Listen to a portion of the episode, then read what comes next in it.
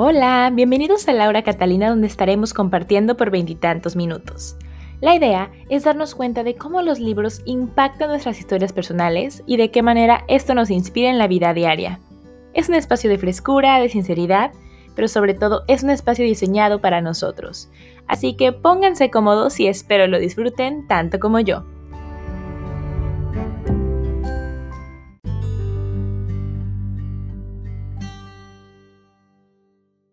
Hola, ¿qué tal? ¿Cómo están? Bienvenidos a un nuevo episodio de Laura Catalina. Este es el último de esta primera temporada. ¡Wow! ¡Qué rápido! Siento que nos fue súper rápido el tiempo.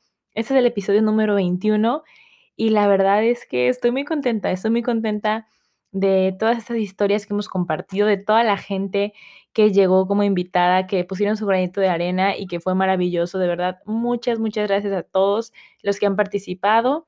Eh, al final voy a dejar algunos saluditos por ahí este, para la gente que me ha estado acompañando desde un principio. Pero bueno, antes de ponernos así un poco sentimentales, les voy a contar de qué se trata el último episodio y qué son las sorpresas que se vienen ah, para, para la segunda temporada. La verdad es que yo ya la tenía pensada desde que empecé con la primera, dije, ya sé que quiero en la segunda. Y bueno, para mí los libros son la forma, es una forma de arte y es algo con lo que he conectado mucho desde que soy chica que me recuerda mucho a las historias. Pero además de libros, también me gustan las películas y las series, no tanto como los libros, debo de admitirlo, pero sí hay algunas películas y series que la verdad me han, han marcado algo en mi vida importante y es por eso que ese es el, el, por así decirlo, la temática de la segunda temporada. Van a ser películas y series, entonces más o menos es la misma onda, películas o series, una partecita que me recuerda una historia de mi vida. Entonces, esa es la idea. Espero que, les guste. Y bueno, eh, sobre el último episodio de hoy, el libro que voy a compartir, bueno, pues como todos los que he compartido es, es, muy especial. Este es un libro que he leído en estos últimos meses y eso es muy bonito porque, no sé, cuando yo empecé todo esto yo creía que ya tenía todos los libros y todas las historias de las que quería hablar, pero la verdad es que no. La verdad es que esta historia ya es algo que yo, yo tenía muchas ganas de platicarlo, pero no sabía con qué libro y cuando conozco este libro tremendo, que es muy chistoso porque la autora es una autora española. Y el libro yo lo encontré aquí en la biblioteca de, de Nueva Zelanda, en español, ¿no? Un día así como por curioso dije, ay, voy a buscar si está este libro y que lo encuentro y yo, ¡oh, qué emoción! Entonces eh, lo renté. Este libro a mí, bueno, yo lo encontré porque estaba escuchando un podcast de una chica, si no lo han escuchado, se los recomiendo un montón, se llama Se Regalan Dudas, unas chicas de Guadalajara y ellas invitaron a la autora de, esta, de este libro y bueno, ese capítulo está increíble y me metí mucho como en su onda, como en escucharla, como en buscar sus podcasts. Y bueno, encontré su libro y el libro es maravilloso. Se llama Dar voz al niño y se trata, bueno, se trata de un montón de cosas, pero básicamente habla de, de crianza consciente, ¿no? De que de que no, no, sabemos cómo tratar a los niños, básicamente, de que les hablamos desde cómo fuimos criados nosotros, que fuimos criados con muchos miedos, eh, porque nuestros papás tenían muchos miedos, ¿sí? Entonces es súper interesante porque ahora pues somos adultos con un montón de miedos y con un montón de complejos, un montón de cosas. Y no es que sea responsabilidad de nuestros papás o su culpa, es más bien que esto ha venido de generación en generación. Entonces hacer, hacer una pausa y decir, bueno, qué estoy haciendo, dónde está mi crianza consciente, dónde estoy regañando al niño porque es un problema mío y no porque es un problema del niño. ¿No? Entonces, es muy curioso porque la historia que voy a contar no es una historia de que yo fuera muy niña, pero bueno, eso ya lo van a ver adelante. Y la verdad, por favor, póngale mucha atención al libro, a, lo que les voy a compartir, porque es muy interesante. Y aunque ustedes no tengan hijos, porque yo tampoco, yo tampoco tengo hijos, pero aunque, aunque ustedes no tengan hijos, creo que es muy interesante ponernos en los zapatos de los niños que conocemos y sobre todo darnos cuenta que somos esos niños también, ¿saben? Entonces los invito a poner mucha atención y volvemos para decirles cómo lo conecto con esta historia de mi vida. Veamos qué ocurre cuando castigamos. Imaginemos que un niño pega a su hermano y al verlo su madre lo castiga. ¿Realmente pensamos que haciéndole algo desagradable y molesto vamos a ayudarle a ser más amoroso con los demás la próxima vez? Lo cierto es que no tiene mucho sentido, pues solamente con amor podemos ayudar a alguien a ser más amoroso. Primero que todo, castigar al agresor que a su vez también es víctima de su gran malestar interno, le hará sentirse aún peor, pues tendrá un sentimiento de frustración e impotencia. Y lo que realmente aprende es que la próxima vez que quiera pegar a su hermano, tendrá que asegurarse que su madre no lo vea para no ser castigado. Así, el castigo no le hace darse cuenta de los sentimientos de la otra persona, ni sentirse en paz para ser cariñoso con su hermano. Más bien, lo que siente es que por culpa de éste lo han castigado, lo que puede provocar más conflictos. ¿Cómo podría un niño ser más respetuoso si le provocamos malestar y lo tratamos hostilmente? ¿Cómo puede alguien ser mejor persona infligiéndole malestar? Los niños no hacen lo que les decimos, hacen lo que les hacemos o nos ven hacer a los demás. Aprenden de lo que les enseñamos.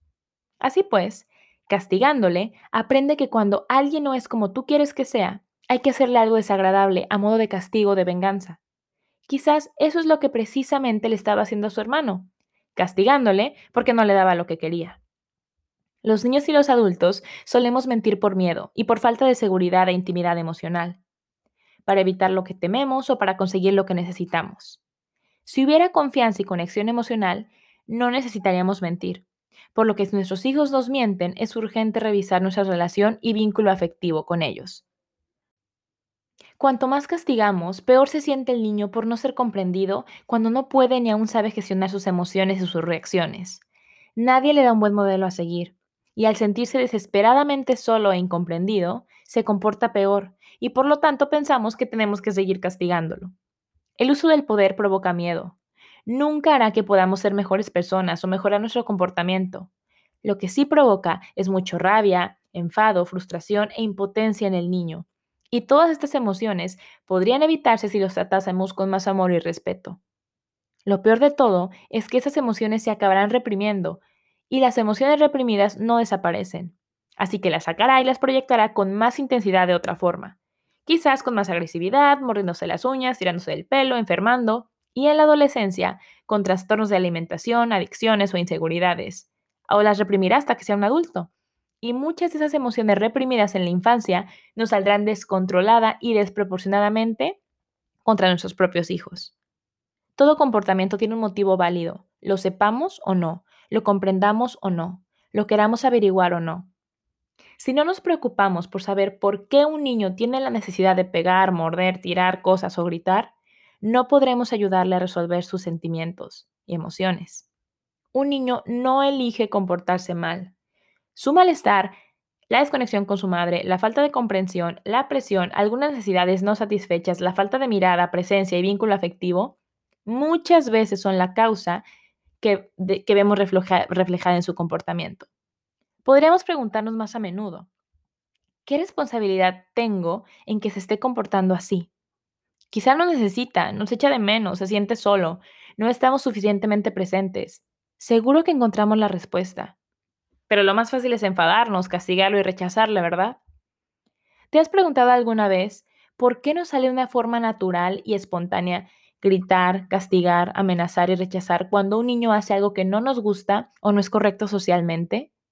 ¿Te has preguntado por qué no nos nace de una forma natural hablarle, ayudarle, explicarle, validarle y buscar el origen de su malestar? Lamentablemente, actuamos así con los niños porque de esta manera es como actuaron con nosotros en nuestra infancia y así es como aún se trata a muchos niños. Es urgente este cambio de mirada. Te invito a que tú también hagas de modelo para inspirar a otras personas. Necesitamos más adultos comprometidos y dispuestos a tratar a los niños con el mismo respeto que los adultos necesitamos. Estoy segura de que a nadie le gustaría que nuestras parejas, amigos o jefes nos castigasen y amenazasen cada vez que nos equivocamos o no actuamos como ellos dicen. Si un marido castigara a su mujer por no hacer lo que le espera de ella, lo llamaríamos maltrato o violencia de género. Pero si castigamos a los niños, lo llamamos educar. Castigando, no tenemos que responsabilizarnos de nada y podemos seguir pensando que todo es culpa del niño.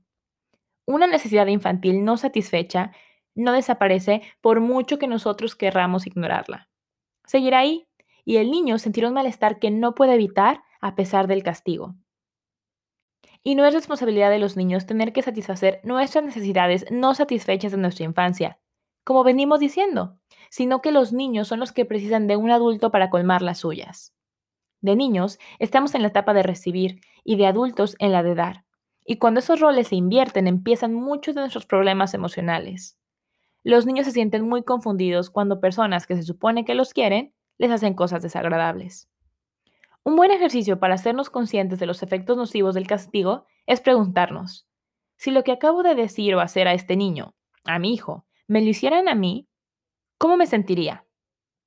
¿Esto que le estoy diciendo o haciendo mejora nuestra relación, nos conecta y nos une emocionalmente o por el contrario nos distancia y crea un malestar?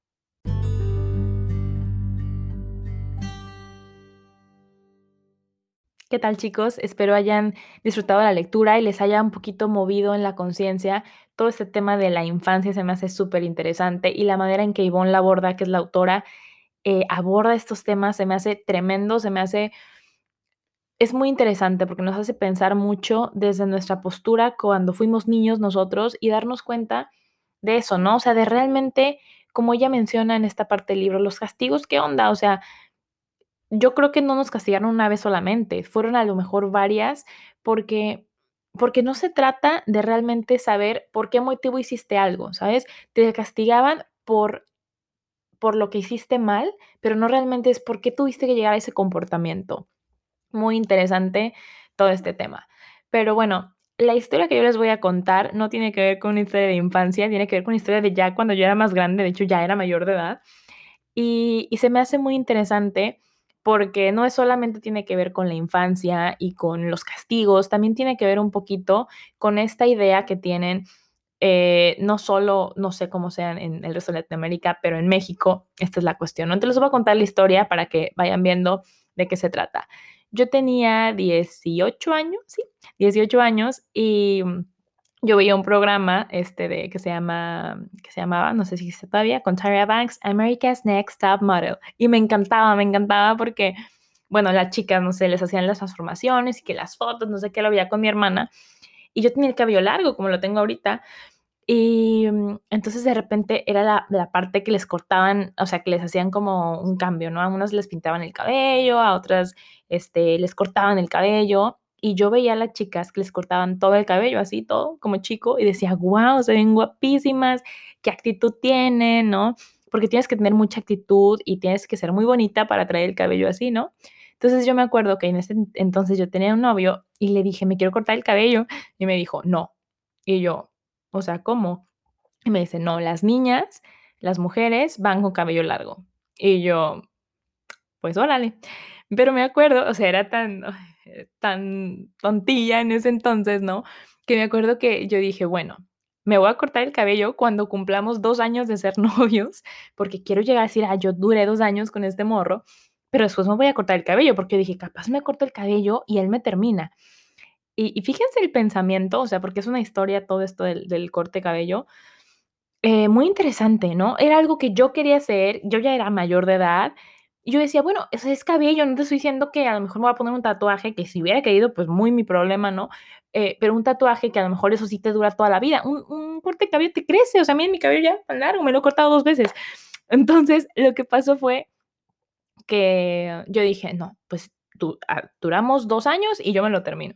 Terminamos antes, terminamos antes de los dos años y me acuerdo que yo decía, híjole, después de mi cumpleaños me lo corto, como que yo quería tener el, cabello largo en mi cumpleaños, mi cumpleaños es, en mayo, y, me acuerdo que cada día despertaba y despertaba emocionada porque me iba a cortar el cabello, ay, qué padre, un día menos, ay, qué padre, hasta que un día dije, bueno, me lo corto y ya, o sea, si me lo quiero cortar, pues lo voy a hacer.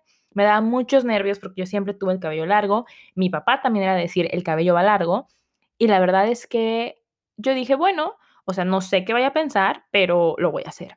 Entonces me acuerdo que fui con una amiga a cortarme el cabello.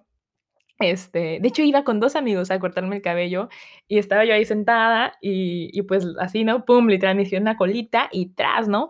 Me, me hacen el corte y yo, ay, y ya no me dan así como la colita con el cabello, yo mira. Entonces yo llego a mi casa, mi mamá no estaba, de hecho estábamos solo los tres y en eso llega mi papá. Y cuando llega mi papá, me ve y se queda así, me dice, ¿qué hiciste? Y estaban ahí mis amigos como, no sé, como queriendo apoyar, no sé, no sé por qué se quedaron, no sé qué fueron, pero lo vieron súper enojado y fue como, bueno, ya nos vamos, adiós. Entonces mi papá me veía y me dijo, es que, ¿qué te hiciste? O sea, pero, eh, no, pero enojado, pero es que, ¿qué te hiciste? ¿Pero por qué? Pero... Y entonces le habla a mi mamá súper enojado y le dice, ¿ya supiste lo que, te, lo que se hizo tu hija? Y mi mamá, no sé, al otro lado, ¿no? No sé qué le haya dicho. No, es que tienes que venirte ya. A todo esto mi mamá también estaba en la estética, ¿no? No se lo cortaron allá todo. Pero bueno, el asunto es que mi papá se molestó muchísimo, pero muchísimo porque yo me cortara el cabello, ¿no? Y la verdad es que en ese momento, o sea, no sé, o sea, yo me impacté porque dije, bueno, o sea, al final de cuentas, es, o sea, es mi cabello, ¿sabes? Y el cabello va a crecer, pero una cuestión de no vas a salir de la casa hasta que el cabello te crezca y, y unas cosas que, que digo, al final, si salí de la casa, ¿verdad? Como que, pero ahí, ahí que vamos, ¿no? A lo del castigo.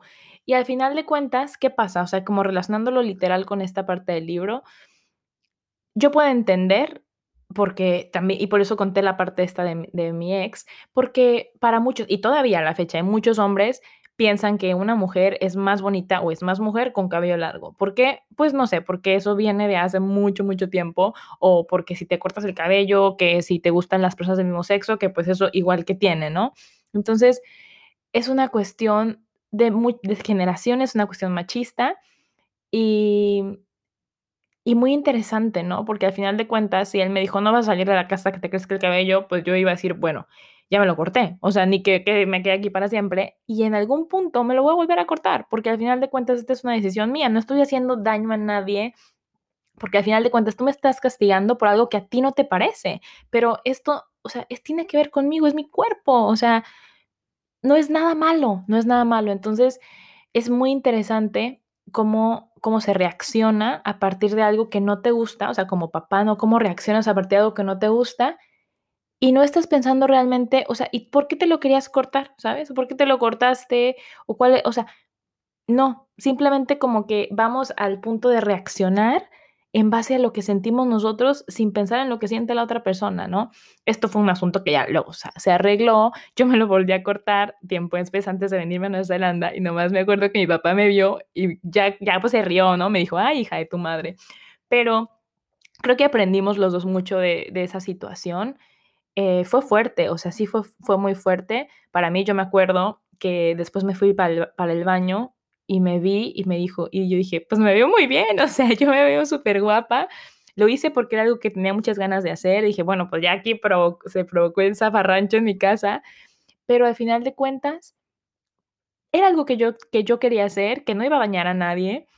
Y, y nada, o sea, creo que es la invitación a, a, todos ser un poquito más conscientes de qué cosas las decimos desde nuestros propios miedos, inseguridades, gustos, apreciaciones y, y, y, que no tienen que ver con la otra persona, ¿saben? O sea, no es como que de verdad, o sea, yo haya pintado las paredes de la casa, entonces sí, regáñame, ¿no?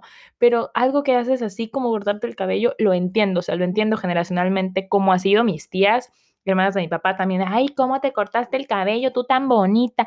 Y es como, bueno, pues todavía soy bonita, o sea, pues sí, o sea, no tiene nada que ver una cosa con la otra, ¿no? Esa historia la cuento yo con el amor más grande del mundo, mi papá, mi papá sabe que lo amo, lo adoro y, que como todos, todos nos hemos equivocado y todos hemos dicho cosas que en el momento las hicimos porque estábamos muy, muy molestos, pero yo no lo quería dejar pasar y dejar de, de contar porque creo que hay que ser muy cuidadosos con lo que decimos, con, con lo que estamos, sí, proyectando y, y, sobre todo esta parte de los castigos, que realmente pensemos en eso, o sea, yo estoy actuando desde mi perspectiva o, lo estoy haciendo como por el bienestar de la persona, ¿no? Entonces, nada, eso es todo. La verdad es que mi papi y yo ahorita tenemos una relación muy buena, abrimos una comunicación muy chida donde hablamos de muchas cosas y, y nada, o sea, es como todo parte de un crecimiento. Y, y nada, estoy, estoy contenta de, sentirme con la confianza de platicar esto ahora con ustedes. Y pues eso, ¿no? Que, que ustedes sientan de repente con la confianza de hablar con sus papás de las cosas que les han pasado, de las cosas que les molestaron, de las cosas que, que en algún punto a uno no les pareció. Ustedes también pudieron haber dicho algo de sus papás que no les pareció. Ya pensaré en una historia para contarla también pero para mí esta es una historia importante. Todavía a la fecha mi jefe de trabajo me dice, no te cortes el cabello, ¿saben? O sea, entonces yo entiendo que es una cuestión cultural Em, pero me lo cortaré en algún punto nuevamente y alguien se molestará, seguro, pero ese es el problema de ellos y no es problema mío, al final de cuentas, ¿no? Entonces hay que aprender mucho qué cosas te afectan y qué cosas no. Y bueno, voy a compartir eh, ahora con ustedes un escrito que hice relacionado todo esto y volvemos para despedirnos, chicos. Pepe estaba jugando con sus carritos en la sala. Su mamá le habló para comer. Pero Pepe había comido un plátano y una mandarina hace menos de dos horas. No tenía hambre. Pepe, que vengas a comer, te estoy diciendo. El tono de voz de Luisa no tenía ni una pizca de paciencia.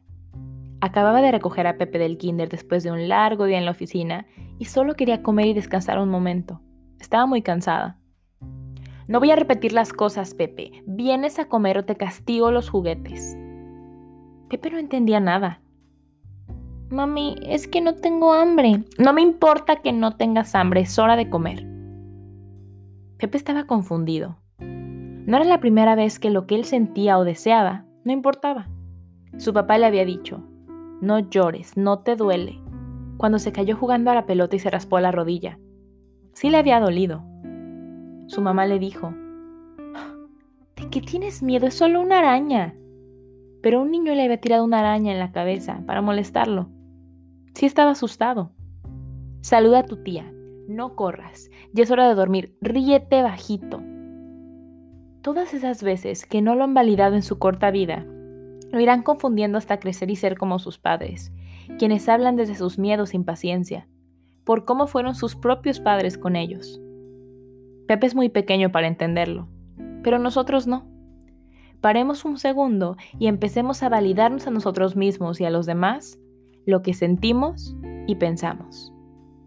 Septiembre 2020, Laura Catalina. ¿Qué tal? ¿Qué tal el Pepe? Pobrecito, ¿no? Ya había comido y su mamá dice que come, come, come. Y la mamá no se puso a ver si el niño ya había comido porque no quería comer, solo como no vas a hacer esto porque yo te lo digo sin cuestionar. Y a veces nosotros como adultos nos comportamos con otros adultos de la misma manera. Entonces, esto es lo que quiero invitar un poquito a la reflexión. Y bueno, ya, ahora sí, solamente darles las gracias. Muchísimas gracias por conectarse durante esta temporada número uno, 21 capítulos. Muchas gracias eh, por escucharme, por, por mandarme sus mensajitos de hay que mejorar esto, qué padre este episodio, qué padre este libro, lo quiero leer. Así que muchas gracias. Quiero dar las gracias a ciertas personas que normalmente me escriben cada semana, son los divinos. hay, muy, hay gente también que lo hace. Entonces, si alguien se me pasa, discúlpenme, pero aquí hice una pequeña lista porque de verdad estoy muy agradecida y muy contenta de esta comunidad tan linda y ha sido muy bonito porque me, me han escrito personas que no, me, que no nos hablábamos en años, ¿saben? Y me han dicho, oye, escuché un capítulo de tu podcast, qué chido, oye, esto, qué lindo. Y es, o sea, creo que lo que encontré en esto es que cuando tú haces algo que a ti te encanta, que te llena de pasión, que te hace cada semana estar investigando, estar aprendiendo, estar escribiendo, estar desarrollándote y además le sirve a otra persona, ¡pum! O sea, eso es lo que tienes que estar haciendo. Entonces, ojalá los invito a todos que puedan estar haciendo cosas que los apasionen, que les tienen el corazón y cuando te puedes llevar a alguien, le puedes ayudar, uff, definitivamente síguelo haciendo porque es un regalo divino. Entonces, de México, primero que nada, agradecer mucho a mi mamá, a mi papá y a mi hermana. Mi mamá es como de que me dice, ya escuché el podcast, nos podemos hablar un poquito de sobre el tema, es súper lindo. Mi hermana a veces dice que hay, pero otro libro que no me interesa, pero los escucha igual, los escucha porque es Paola, tú tienes que escuchar, es mi hermana, apoyo familiar. Mi papi es un divino, me dice, estoy muy orgulloso de ti, este, y hablamos también de los podcasts. Entonces, de verdad, muchas gracias a mi familia Núcleo. Para mí, yo siento su apoyo súper grande, aunque estemos tan lejos, y los amo con todo el corazón. Los quiero abrazar muy fuerte. Eh, muchas gracias a mi Nina, gracias. Eh, que también me escuche, voy a decir varios nombres de, de, mis amigos que están por allá. Gracias, Julián, Armando, Germán, Cristi, Araceli, Jocelyn, Gema, Ferpadilla, Isabel, mi prima Mariana que me escucha en Australia, una amiga Viviana Divina que conocí aquí que está en Colombia, mi amiga Lucía en Estados Unidos. Gracias, chiquillos, por, por sus comentarios, por las opiniones que dejan. a mis amigos de Nueva Zelanda. Quiero hacer una mención especial a mi amigo Roberto, porque él me dijo, oye, no son 21 minutos, son veintitantos, son veintitantos. Y, es verdad, hay capítulos largos. Cuando empecé con los invitados dije, ay, no todos son de 21. Entonces hice ese pequeño cambio y me gustó mucho y agregó como un toque acá sincero. Entonces, muchas gracias, gracias a mis amigas. Gracias Cintia, gracias Julio, gracias Martín, gracias a mis amigos brasileños que me escuchan eh, y que entienden, gracias Yasmin, gracias George, muchas gracias por, por ser parte de esto. Eh, los quiero mucho, estoy muy feliz de, de terminar esto, es, es un logro muy tierno, muy lindo para mí y nos veremos en una nueva temporada con nuevos invitados. Prepárense, ya hay una lista de invitados para la segunda temporada, entonces me voy a tomar una semanita para organizarme un poquito y estaremos de vuelta si todo sale muy bien y los astros se nos alinean de la manera correcta el 21 de, de octubre aquí en Nueva Zelanda, el 20 en México. Y pues nada, para volver con mucho cariño, nuevas historias y sobre todo mucho amor presente a Laura Catalina. Los quiero mucho, les mando un abrazo muy grande y nos escuchamos pronto. Chao.